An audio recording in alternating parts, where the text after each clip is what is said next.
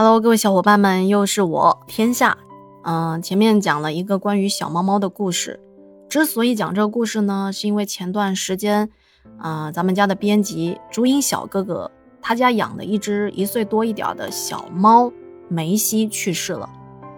说起梅西，我记得那时候刚认识竹影没几天。有一天，竹影在群里说：“啊，我捡到一只小猫啦，很可爱。”发照片到群里一看，这是一只很瘦小的暹罗猫。就是浑身雪白，面部、耳朵和四肢的末端是黑灰色的，因为它脸部中间是黑色的嘛，跟煤炭一样，有点黑黑的。然后也不知道是谁提议说啊，要不就叫梅西吧，和著名的球星梅西同名，很好记。只不过煤是煤炭的煤，希是希望的希。后来老朱就经常在群里发一些自己养的一群小猫猫的照片和视频。我们都看到，相比老朱家其他已经养熟了的一些大猫，小梅西很胆小，对一切又很好奇。我们呢，就是云上吸猫嘛。说起来，咱们家杰哥还去过老朱家抱过梅西呢。时间一转眼过去一年了，没想到现在传来了这样的噩耗。就在上个星期的中午。啊，朱颖告诉我们说，梅西在去宠物店洗澡的时候，因为应激反应去世了。养过宠物的朋友们应该都比较了解，像猫猫狗狗跟我们相处的时间长了，啊，他们会跟我们互动，会因为我们的情绪有时候不高兴，它都能够察觉出来，就像我们的家人一样。他们的去世一样会给我们带来很大的悲痛。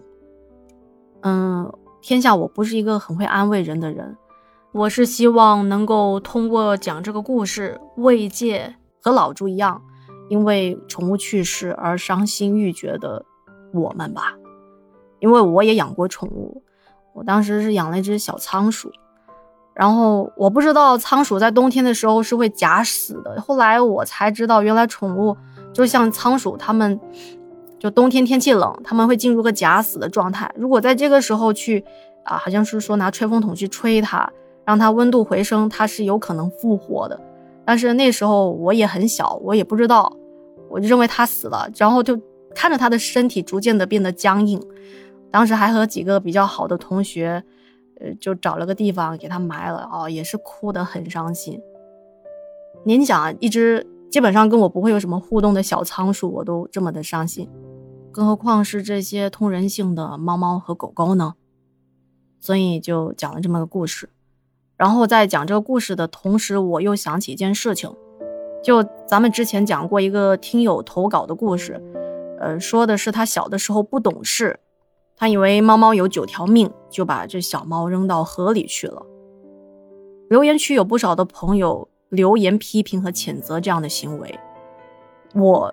认为这个行为确实是很过分，对吧？遇到这种事情，我们大家都很生气，都会说你怎么可以做这么残忍的事情？还有说我为投稿的这位听友找理由辩解自己的行为，我觉得这是误会，因为这件事情确实很不对，很残忍，是应该批评和谴责。但如果因为小哥哥小时候做的这件事情，就留言诅咒他这辈子不得好死，是不是太过了一点呢？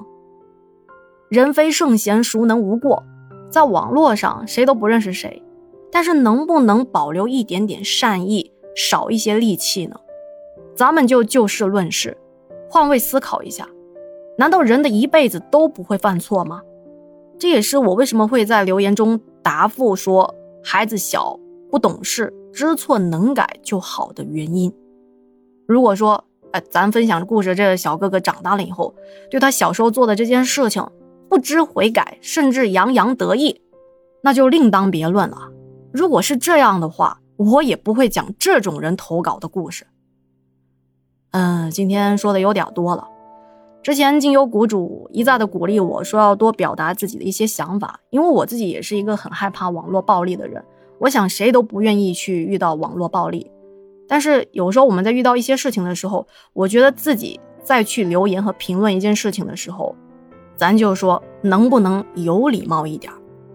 既然害怕网络暴力，我觉得从自身做起。希望我们每个人都能被世界温柔以待吧。好的，今天就先说到这了，咱们下期见，晚安。